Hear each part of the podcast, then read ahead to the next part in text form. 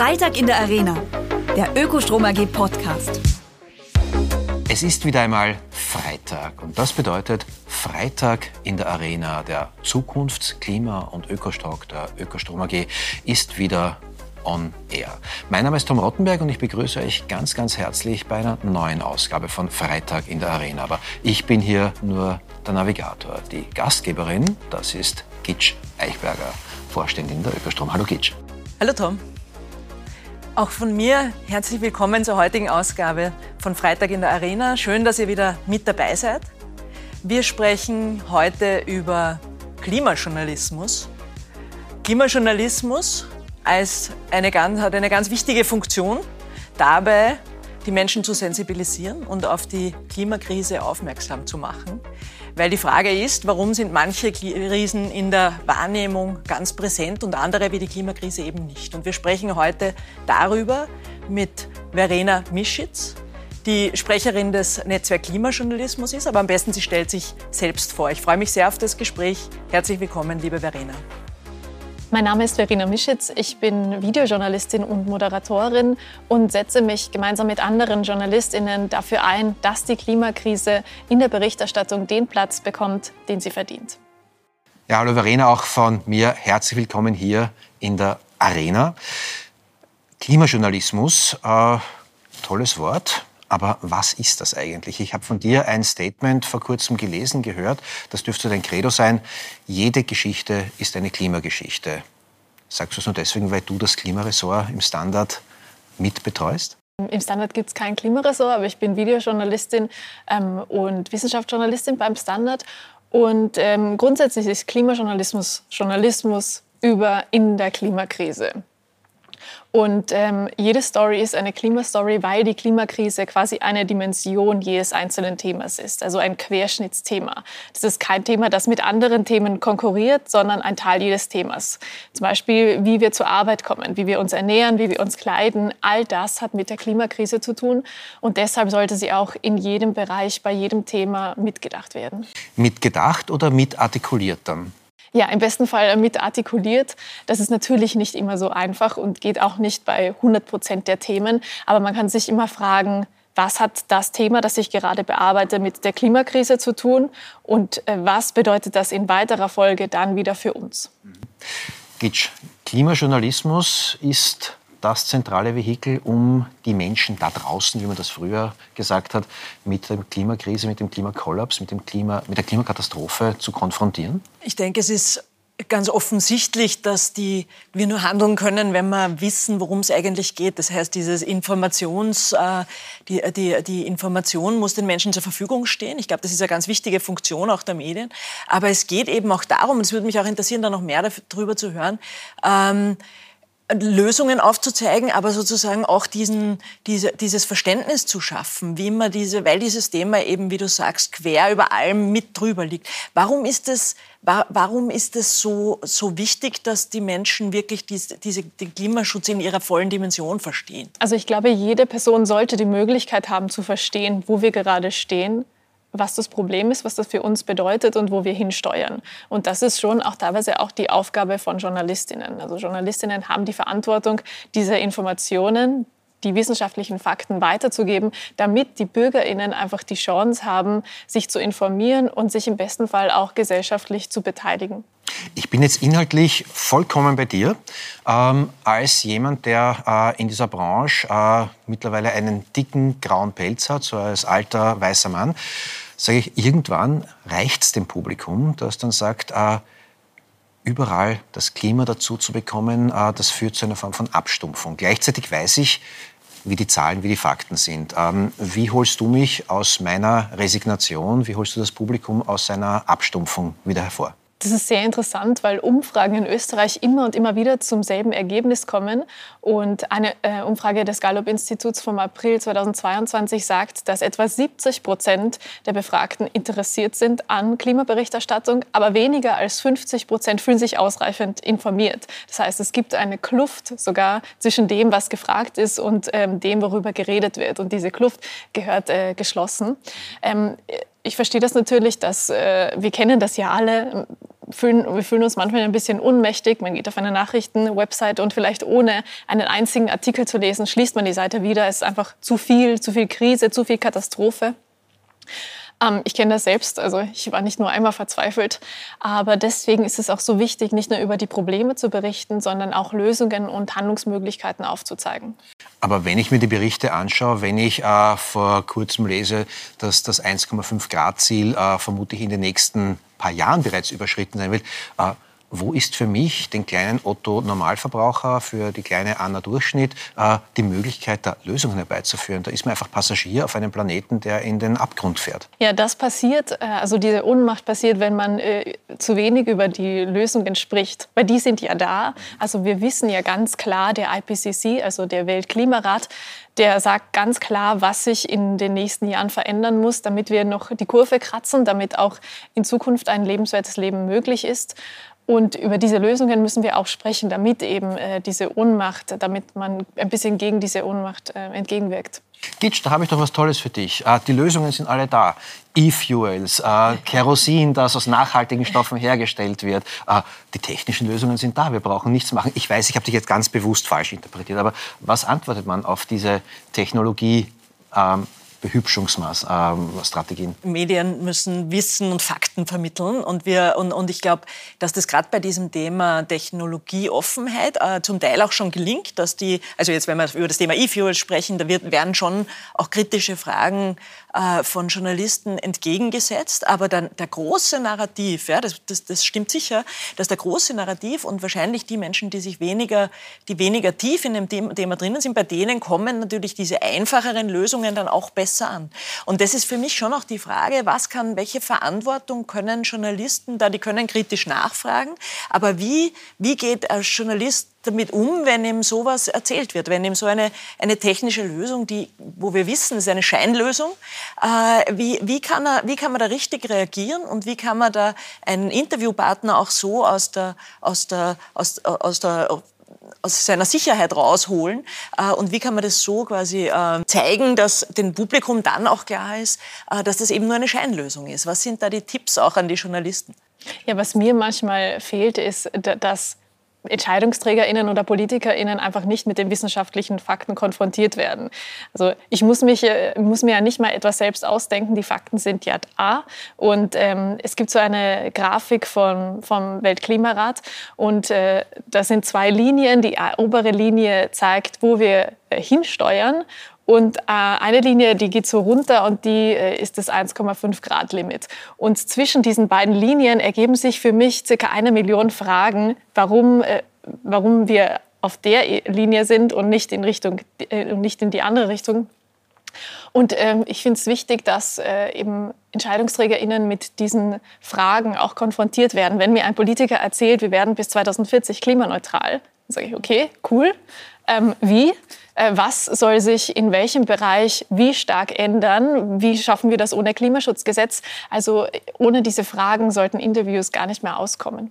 Aber ich bin jetzt der Bundeskanzler, nur als Beispiel, äh, und, und, und sage darauf äh, eine Antwort. Also man, es gibt nicht die eine Lösung, sondern man braucht, man muss offen sein. Und, äh, und, und eine Antwort sind auch E-Fuels. Wir müssen, das ist auch eine Lösung. Österreich ist ein, ein Land mit viel Wald und wir können, wir können auch Biofuels einsetzen. Das ist jedenfalls ein Teil der Lösung. Was, was antwortest du darauf? Das setzt natürlich Wissen voraus. Also es braucht ein äh, Basiswissen von den wissenschaftlichen Grundlagen und dazu gehört auch Scheinlösungen als solche zu entlarven. Aber es ist ganz interessant, weil diese, ähm, dieses Verharmlosen ist quasi das neue Leugnen. Also kaum jemand sagt mehr, dass der Klimawandel, den Klimawandel gibt es nicht, ist nicht menschgemacht. Das äh, ist eigentlich gar nicht mehr der Fall. Aber wie du eh sagst, ähm, es gibt so diese beiden Richtungen. Das eine ist Technologieoffenheit. Wir brauchen nur noch diese eine Innovation und da schaffen wir das locker. Und die andere Seite ist, ja, es ist eh vollkommen egal, was wir tun. Es ist eh zu spät. Ähm, wir können das nicht mehr retten. Aber egal, ob Verharmlosung oder Übertreibung, am Ende kommt etwas Ähnliches heraus, nämlich dass wir zu wenig, zu langsam oder gar nichts gegen die Klimakrise unternehmen. Und da stehen JournalistInnen in der Verantwortung, EntscheidungsträgerInnen damit zu konfrontieren. Wie geht es dir dabei, wenn du Interviews siehst, hörst, liest von Kolleginnen, von Kollegen, äh, wo du weißt, die wissen ganz genau, was Sache ist, aber sie können halt nicht 17.000 Mal einem äh, auf seinen Blendgranaten beharrenden Interviewpartner, Partnerin äh, tausendmal nachfragen, weil irgendwann das Publikum sagt, jetzt wird es langsam Fahrt oder jetzt wird es redundant oder wie es im Fernsehen das ist ja unhöflich, den immer auf einen Punkt hin, hinzubiegen. Also äh, wie es dir als Journalistin, aber auch als Medienkonsumentin wenn du sowas mitbekommst? Ich würde sagen, also dann stelle ich halt die Frage noch zweimal. Ähm, auch wenn es nervig ist, das wird ja in der Innenpolitik-Berichterstattung gleich gemacht. Ich frage mich nur oft, warum das beim Klima nicht der Fall ist. Also ich würde jetzt nicht sagen, dass es nicht geht. Mhm. Es geht. Das würde ich jetzt behaupten. Bleiben wir noch kurz bei den Blendgranaten. Ähm, dass die Menschen, die an Fakten, an Wissenschaft interessiert sind, auch an Lösungen interessiert sind, äh, zum Wahnsinn treiben, ist klar. Aber gleichzeitig gewinnt man mit Blendgranaten oder auch mit Leugnen, mit verharmlosen Wahlen. Wenn jemand sagt, äh, wir bauen Autobahnen, wer Verbrennungsmotor ist das um und auf, ähm, fossile Energieträger werden wir nicht loswerden, wollen wir auch nicht, dann wird man dafür mit Wählerstimmen und Wählerinnenstimmen auch belohnt. Ähm, ich verstehe die Politiker irgendwie und die Politikerinnen irgendwie. Die Frage ist, wie lange man ähm, damit noch Wahlen gewinnt, weil äh, Fakt ist, dass die Auswirkungen der Klimakrise immer spürbarer werden, auch in Österreich. Und ähm, wir werden in den nächsten Jahren mit sehr viel Veränderungen konfrontiert werden. Das ist die Realität. Und ich bin mir nicht sicher, äh, wie, wie lange das dann noch hält, dass man noch immer sagen kann, ja, wir, wir machen mit dem Verbrenner weiter und wir setzen eh auf E-Fuels. Äh, das ist aber eine Scheinlösung und wir müssen in eine andere Richtung, weil sonst äh, werden wir das mit ähm, den Auswirkungen und mit Menschenleben auch äh, bezahlen. Einer der Gründe, warum ich so froh bin, dass du hier sitzt, ist, äh, weil Politiker und Politikerinnen oft einmal sagen, das ist alles so unheimlich komplex, das zu erklären, das übersteigt äh, das Sie sagen es nicht so, Sie sagen nicht, die Leute sind blöd dafür, sondern das übersteigt die Aufmerksamkeitsspanne der Menschen. Äh, wir können komplexe Inhalte jetzt nicht in Ewigkeiten äh, erklären. Die haben 30 Sekunden Aufmerksamkeit. Du hast einen Preis dafür gewonnen, ich glaube den Holzbring-Preis für Wissenschaftsjournalismus, dafür, dass du Erklärvideos beim Standard gemacht hast äh, und auch machst, wo du eben komplexe Fragen in, ich sage es mal, einfacher Sprache, und meine das jetzt gar nicht irgendwie herabwürdigend, übersetzt hast, so dass jeder, auch ich, auch jeder andere, jede andere das versteht. Das heißt, es ist möglich, komplexe Inhalte schlicht und einfach und trotzdem kompetent rüberzubringen?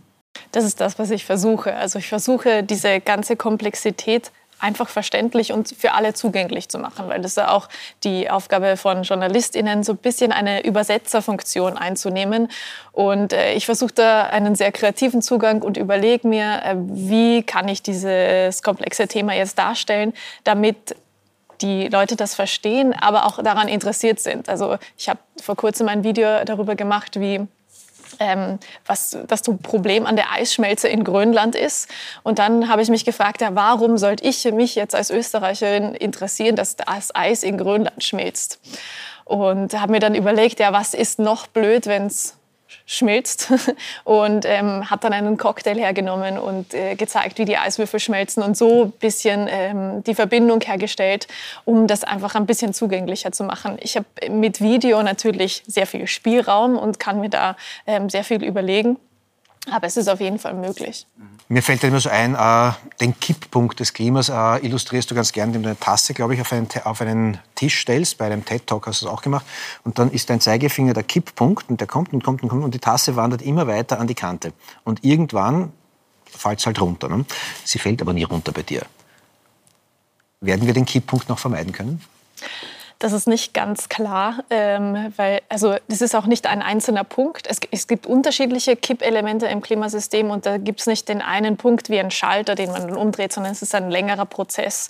Und bei manchen Punkten, wie zum Beispiel beim Eisschild in Grönland, da ist die Wissenschaft sich nicht ganz sicher, ob der Kipppunkt schon vielleicht überschritten worden ist. Aber, äh, und auch da äh, die positive Sache daran, wir können das zumindest noch verlangsamen, was die Eisschmelze betrifft. Aber es, äh, genau, es ist mit sehr vielen Unsicherheiten verbunden, diese Kipppunkte. Du hast jetzt erst gesagt, es, es, geht ja darum, Informationen zu vermitteln und die richtigen Fragen zu stellen. Äh, und das, man, hat ja da oft auch ein Gegenüber, äh, die, die, sich das gut überlegt haben, was sie sagen, wie sie das argumentieren. Das heißt, es braucht ja viel Wissen auf der Seite der JournalistInnen. Ähm, und das würde mich interessieren, wo siehst du da eigentlich den größten Bedarf? Äh, was tut sie da auch als Netzwerk Klimajournalistinnen? Äh, weil ich gehe mal davon aus, dass das ist ja ein junges Thema, das sich ständig weiter verändert. Wie bleibt man da am Laufen und was kann man tun, dass, äh, die Journalistinnen da wirklich ähm, top informiert sind? Ich glaube, man muss jetzt nicht alle Klimabücher gelesen haben und alle Studien dazu gelesen haben. Es braucht ähm, einfach ein Grundwissen.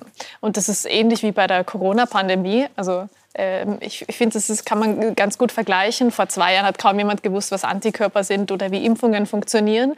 Mittlerweile äh, weiß das jeder und äh, viele JournalistInnen sind zu ExpertInnen geworden. Und ich glaube auch, dass das bei der Klimakrise möglich ist. Da haben die Schwurbel aber trotzdem gewonnen. Jeder weiß, was Impfungen, was Inzidenzen sind, äh, aber es gibt trotzdem eine Politik, die sagt, alles wurscht, wir ignorieren das jetzt einfach und alle Strafen sollen zurückgezahlt werden. Da hat also die Wissenschaft oder äh, die Wissenschaft gegen die Emotion äh, und gegen den, den Ennui der Menschen verloren. Das würde ich jetzt gar nicht so sagen. Das ist eine Seite, klar, die sind auch laut ähm, und äh, viele Politiker oder einige PolitikerInnen äh, machen auch Politik für diese eine Gruppe. Aber wir haben auch durch die Impfungen sehr viele Menschenleben gerettet. Also das muss man ja auch sehen. Mhm. Ja, trotzdem sind die Antworten natürlich, ich sage jetzt einmal, äh, im, irgendwo im, im, im, Graubereich. Und wie, wie zuerst auch schon festgestellt, auch im, äh, in der Klimakrise ist ja die, sind die Antworten noch nicht dementsprechend, was wir brauchen würden. Auch das sagt uns ja die Wissenschaft. Die Wissenschaft sagt, äh, der IPCC berichtet jetzt gerade, es wird immer, es ist nicht mehr fünf vor zwölf, es ist eigentlich äh, schon nach zwölf. Äh, das heißt, wir werden äh, die 1,5 Grad Grenze wahrscheinlich überschreiten, äh, beziehungsweise schon 2030 oder 2035 überschreiten. Es ist ja sehr dramatisch. Braucht es mehr Alarmismus auch äh, von Seiten der Medien? Müssen, müssen die Menschen mehr aufgerüttelt werden? Oder laufen wir dann Gefahr, dass es keiner mehr hören möchte? Ich glaube, es braucht nicht mehr Alarmismus, es braucht viel mehr Realismus, weil im Moment gibt es eine riesige Kluft zwischen dem, worüber wir reden und dem, wo, wo wir stehen. Und diese Kluft sollte geschlossen werden. Und da glaube ich gar nicht, dass es mehr Alarmismus braucht, zu sagen, hey, wir, wir äh, fahren quasi gegen eine Wand, sondern vielmehr äh, realistisch zu berichten und einfach sich an die wissenschaftlichen Fakten zu halten, weil das wird im Moment äh, noch viel zu wenig gemacht. Die Fakten sind aber eigentlich klar. Wir wissen, was es ist, wir wissen, wohin wir fahren. Äh, gleichzeitig habe ich das im Frühjahr erlebt, ähm, als wir wussten, dass es ein heißer Sommer werden würde, dass Bekannte von mir gesagt haben, die eigentlich vernünftig sind, ich fülle meinen Pool schon im März, weil im April könnte es verboten werden, wenn zu wenig Wasser da ist. Also die Fakten sind bekannt, dann macht man es halt vorher. Das Gleiche ist, wenn du siehst, Leute, die Flugzeuge steigen und jetzt rasch noch auf Urlaub fliegen, weil irgendwann könnte es vielleicht mal verboten werden. Also die wissen ja eh, was kommt, aber sie wollen halt noch einmal rasch rausholen, was geht.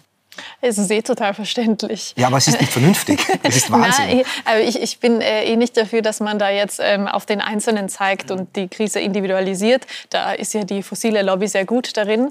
Ähm, sondern es braucht halt politische Rahmenbedingungen, die äh, natürlich auch von der Zivilgesellschaft eingefordert werden. Ähm, aber ja, genau, es braucht halt diese individuellen äh, Ansätze, aber natürlich auch die gesellschaftlichen. Und ohne diese Rahmenbedingungen ähm, kann ich mich so nachhaltig verhalten, wie ich will. Es äh, hat seine Grenzen. Mhm. Da beißt sich aber die Katze wieder in den Schwanz oder der Hund in den Schwanz, weil äh, die Rahmenbedingungen, die müssen von politischen Akteuren, Akteurinnen umgesetzt werden. Die wollen wiedergewählt werden. Äh, wenn die Bevölkerung irgendwie nicht aufs Schnitzel verzichten möchte, weil äh, zu viel Fleisch halt auch ungesund ist, dann werden die Parteien, die sagen, Schnitzel ist super, äh, trotzdem weiterhin Mehrheiten gewinnen und stärker werden. Deshalb ist es so wichtig, dass JournalistInnen drauf zeigen und da eine Kontrollfunktion einnehmen und immer und immer wieder auf die wissenschaftlichen Fakten aufmerksam machen und äh, nicht ähm, alarmistisch, sondern einfach auf die Dringlichkeit auch hinweisen. Weil der Weltklimarat sagt ja ganz klar, wir haben noch ein kurzes Zeitfenster, um eine lebenswerte Zukunft auch äh, in den nächsten Jahren zu ermöglichen.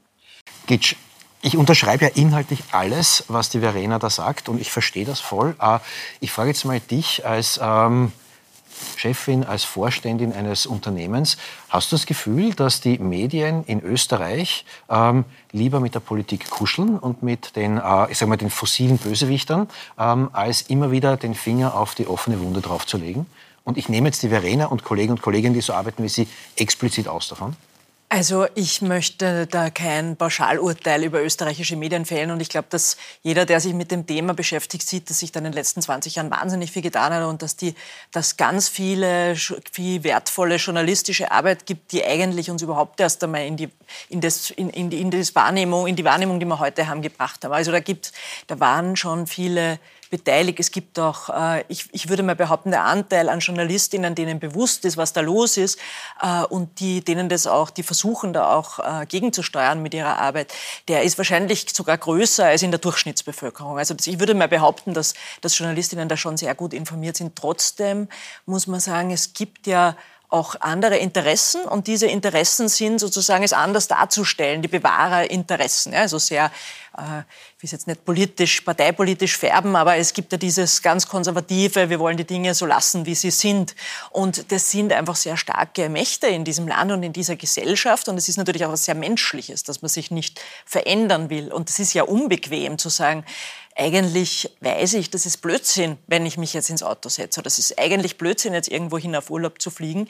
Und trotzdem will man es irgendwie machen und deshalb sucht man dann einen Grund, dass es, äh, dass es für mich dann trotzdem noch erlaubt ist. Also ich glaube, es ist sozusagen schon die, die Schwierigkeit des GEMA-Themas insgesamt, das uns einfach alle betrifft und, das, und auch Journalistinnen sind Menschen und deshalb glaube ich, ist das, äh, ist, ist, ist das ein Spannungsfeld, in dem wir alle stehen. Aber nein, ich würde nicht sagen, dass die österreichische Medienlandschaft da eine besonders unrühmliche Rolle spielt. Sie spielt aber auch keine besonders rühmliche. Also ich glaube, dass da schon mehr gehen würde. Das würde mich vielleicht, wenn ich das als Frage gleich formulieren darf, mich würde schon auch interessieren, weil es gibt ja manche Medien, die sogar international auffällig sind, wie den Guardian zum Beispiel, die, die da wirklich Vorreiter Anbieter sind, die zum Beispiel eben auch keine, wir haben zuerst darüber gesprochen, keine fossilen Werbungen mehr zulassen. Könnte die österreichische Medienlandschaft da mehr tun, deiner Meinung nach? Was, was braucht es da? Was tut ihr vielleicht auch als Netzwerk Klimajournalismus, um da mehr weiterzubringen? Also wie du ja auch sagst, es hat sich in den letzten Jahren wirklich einiges getan. Das Bewusstsein ist allgemein größer geworden. Es gibt eigene Klimaressorts, eigene Klimaseiten, eigene Podcasts. Also ähm, da hat sich wirklich einiges getan. Aber es ist natürlich auch noch Luft nach oben. Dass die Klimakrise als Dimension tatsächlich in jedem Beitrag mitgedacht wird, davon sind wir noch ähm, weit entfernt. Und damit wir ein bisschen besser dorthin kommen, haben wir als Netzwerk Klimajournalismus einen Klimakodex ausgearbeitet. Das sind ähm, fünf Leitsätze Leitsätze, wie eine gute Klimaberichterstattung in Österreich aussehen könnte. Und damit wollten wir einen Prozess starten, dass eben die Klimakrise besser in die österreichische Berichterstattung verankert wird. Was sagen die Leitsätze grob gefasst aus? Äh, ganz grob gesagt äh, geht es darum, sich an wissenschaftliche Fakten zu halten, dass man eben die äh, wissenschaftlichen Erkenntnisse zur Klimakrise anerkennt, dass es wichtig ist, ähm, mit dem Wording und mit der Bebilderung ähm, realitätsnah zu berichten und nicht zu verharmlosen. Es wird ja zum Beispiel ähm, immer wieder, wenn es heiß ist im Sommer, dann äh, wird das mit freundlichen Poolbildern ähm, ähm, bebildert, aber 45 Grad sind kein Badespaß. Ähm, dann äh, es steht auch ganz klar drin, dass Klimajournalismus kein Aktivismus ist und dass es eben Weiterbildungsmöglichkeiten braucht, dass die Strukturen stimmen müssen, dass man als Medium der Klimakrise auch tatsächlich genug Platz und Raum einräumt. Ein Aspekt, den, äh, der immer wieder thematisiert wird, ist das sogenannte False Balancing. Also im Prinzip weiß man, die Fakten und die Wissenschaft sagen das eine, aber es gibt dann eine andere Meinung, die gar nicht wissenschaftlich basiert wird. Aber ähm, im, im, im Journalismus hat man dann oft das Gefühl, man muss beides nebeneinander stellen, um umfassend zu berichten. Wie, wie siehst du das? Was, ist das ein großes Thema oder, ähm, oder hat sich das mittlerweile erübrigt? Ja, das ist natürlich nach wie vor ein Problem. Ich würde sagen, es hat sich verbessert, aber es passiert noch immer, dass quasi Fakten mit Meinungen gleichgestellt werden und ähm, dann ergibt es aber ein komplett äh, ein Bild, das überhaupt nicht der Realität entspricht. Das ist einerseits, indem äh, Klimaskeptiker oder Klimawandelleugner eingeladen werden und äh, Raum in der Berichterstattung bekommen. Andererseits äh, ist es auch ähm, bei den Themen der Fall. Also ähm, es gibt wenn nicht über die Klimakrise berichtet wird oder sie nicht thematisiert oder nicht mitgedacht wird, dann ist es genauso ein False Balancing, weil das ähm, auch nicht der Realität entspricht. Gleichzeitig sind Gruppen, die Meinungen für Fakten halten, doch in der Gesellschaft äh, repräsentativ in einem relevanten Ausmaß vorhanden. Sind dann Medien nicht auch verpflichtet, diese Meinungen halt als Meinungen deklariert, äh, aber auch vorkommen zu lassen? Man kann natürlich darüber reden, dass es das gibt, aber gleichzeitig muss man das auch immer einordnen. Also es braucht einfach äh, diese Einordnung, dass das nicht den wissenschaftlichen Fakten entspricht. Und man muss auch immer aufpassen, dass man das Wording ähm, von der fossilen Industrie oder von bestimmten Unternehmen oder EntscheidungsträgerInnen als Journalistin nicht übernimmt, sondern äh, nahe an der Wissenschaft arbeitet. Wie oft passiert es dir, dass äh, jemand mit Blendgranaten, mit False Flag Aktionen versucht, deine Arbeit zu unterlaufen, zu untergraben? Ähm, ich kann das von meiner Arbeit jetzt zum Glück nicht behaupten, aber ähm, es kommt schon immer wieder vor, dass ich etwas sehe, dass eben äh, ein Politiker oder ein Unternehmer oder äh, ein, ein, Vertreter einer Interessensgruppe äh, damit davonkommt, dass er äh, seine, ähm, sein Klientel quasi bedient, indem wissenschaftliche Fakten einfach verharmlost, also indem wissenschaftliche Fakten äh, geleugnet werden. Ärgert dich das oder ruft das deinen beruflichen Ehrgeiz hervor? Ja, es ärgert mich, dass das so stehen gelassen wird. Ähm, das passiert zum Glück immer weniger, aber immer noch. Ich komme jetzt kurz noch einmal äh, auf meine eigene berufliche Historie zurück. Ich habe lange Zeit auch beim Standard auch Innenpolitik gemacht und habe dann irgendwann aufgrund der Akteurinnen und Akteure, mit denen ich da zu tun hatte, beschlossen, ich will eigentlich die leichte Muse machen, Lifestyle-Journalismus und ähnliche Dinge. Ähm, da wäre ich wenigstens charmant belogen. Wie schaffst du das? Du stehst am Anfang deiner Karriere, ähm, aufgrund nicht der Akteurinnen und Akteure, sondern aufgrund der Problematik des Themas, aufgrund der Schwere des Themas, nicht schreiend davon zu laufen. Was macht dir Mut? Was gibt dir die Kraft, da weiterzumachen? Bescheid zu wissen hilft mir tatsächlich ganz gut. Ähm, ich finde, es gibt so ein bisschen äh, mir ein bisschen Sicherheit. Ich kann, äh, ich weiß, was auf mich zukommt, quasi grob, äh, weil so ganz genau weiß man das eh nicht. Und es macht mir tatsächlich auch sehr viel Spaß, in diese Komplexität einzutauchen und dieses komplexe Wissen einfach zugänglich zu machen für sehr viele Menschen. Aber das Gute dabei äh, ist ja auch, ich muss mich nicht nur mit den Problemen beschäftigen, sondern kann mich auch mit den Lösungen und den Handlungsmöglichkeiten beschäftigen und das macht mir Mut. Gitsch, wenn eine junge Journalistin wie die Verena Mischitz da sitzt, macht dir das auch Mut? Absolut. Mir macht das absolut Mut und ich finde, äh, das zeigt das heutige Gespräch auch, ja, wie man, wie Fakten, wenn man so faktenbasiert an dieses Thema rangeht. Und das zeigt uns auch der IPCC-Bericht. Es geht noch. Wir können es schaffen. Und mir gibt es Mut, wenn ich so vor allem junge Menschen sehe, die, die da einfach mit einer Ruhe dran arbeiten. Und äh, ja, ich denke mal, dann kann man, dann kann das auch gelingen. Ja. Du hast zuvor gesagt, du bist dagegen, ähm, dass man sozusagen die Verantwortung auf das Individuum abwälzt. Trotzdem haben wir hier am Schluss äh, der Sendung, am Schluss des Podcasts, des Videocasts, immer eine Frage an unsere Gäste, in der wir genau das tun. Nicht Verantwortung abwälzen, sondern sagen, was kann jeder, was kann jede tun, einen kleinen Impact, äh, eine kleine Aktion setzen, die doch in Summe einen großen Impact hat. Das nennen wir Tipp am Freitag. Was wäre denn dein Tipp am Freitag für unsere Seher, Seherinnen, Zuhörer, Zuhörerinnen? Der Ökostrom AG Tipp am Freitag. Ich habe ein Buch mitgebracht. Das ist von der Maya Göppel und das heißt, äh, wir können auch anders. Und äh, ich habe das vor kurzem gelesen und ähm, es hat mir tatsächlich sehr viel Hoffnung gemacht, weil die Maya Göppel ist äh, Transformationsforscherin, klingt jetzt kompliziert, aber das Buch ist auch nicht kompliziert geschrieben und äh, sie zeigt ganz klar auf, dass es äh, noch möglich ist, das Ruder ein bisschen rumzureißen und dass es die kleinen Dinge sind, ähm, auf die es ankommt. Ähm, wenn wir so ein bisschen in die Zukunft schauen, dann schaut es zwar nicht so rosig aus, aber das, dieses Buch hat mir tatsächlich ein bisschen Hoffnung gemacht. Ein bisschen Hoffnung. Die letzte Frage geht unhöflicherweise hier nie an den Gast oder die Gästin, sondern immer an die Gastgeberin. Gitsch, was nimmst denn du heute aus diesem Gespräch mit? Lass mich kurz zusammenfassen, was meine Gedanken dazu sind. Für mich hast hat Verena dieses komplexe Thema gut runtergebrochen. Ja, was ist, weil es ist nämlich auch nicht nur die Klimakrise ein komplexes Thema, sondern auch die Frage, was ist die, was ist die Rolle, was, was ist guter Journalismus dazu und was ist eine Rolle, was könnte die Rolle von Medien sein? Und ähm, die Verena hat es sehr, sehr gut zusammengefasst in, in zwei Punkten. Einerseits die Komplexität zu reduzieren, äh, aber andererseits äh, oder, oder einerseits die, die Komplexität zu reduzieren für die, für die Menschen, weil es einfach schwierige Themen sind äh, und andererseits einfach äh, realistisch zu berichten und auf Fakten basiert zu berichten. Das heißt, ähm, ich glaube, das ist einfach im Prinzip, dem Prinzip nach.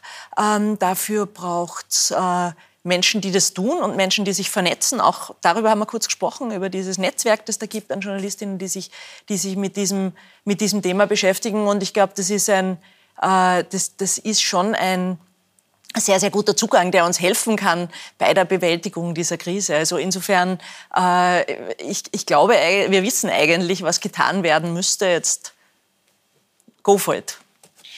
Dem schließe ich mich natürlich voll inhaltlich an und äh, bedanke mich auch bei dir persönlich, aber auch stellvertretend für alle Kollegen und Kolleginnen, die genauso am Punkt bleiben und genauso wie es die Interviewpartner und Partnerinnen oft empfinden, nervig sein können, weil sie eben nicht äh, den Schritt zurück machen lass mal es gut sein, dass ihr so seid, so beharrlich seid und so intensiv die Aufklärungsarbeit macht, die ganz, ganz wichtig ist in diesem Land. Danke, Verena, dass du hier warst. Danke für deine Arbeit. Danke, Gitsch. Und ich bedanke mich natürlich auch bei euch, dass wir hier bei Freitag in der Arena wieder mit euch spannende Gespräche führen durften, dass ihr da wart. Wir hören und sehen uns hoffentlich bald wieder. Danke, ciao und baba.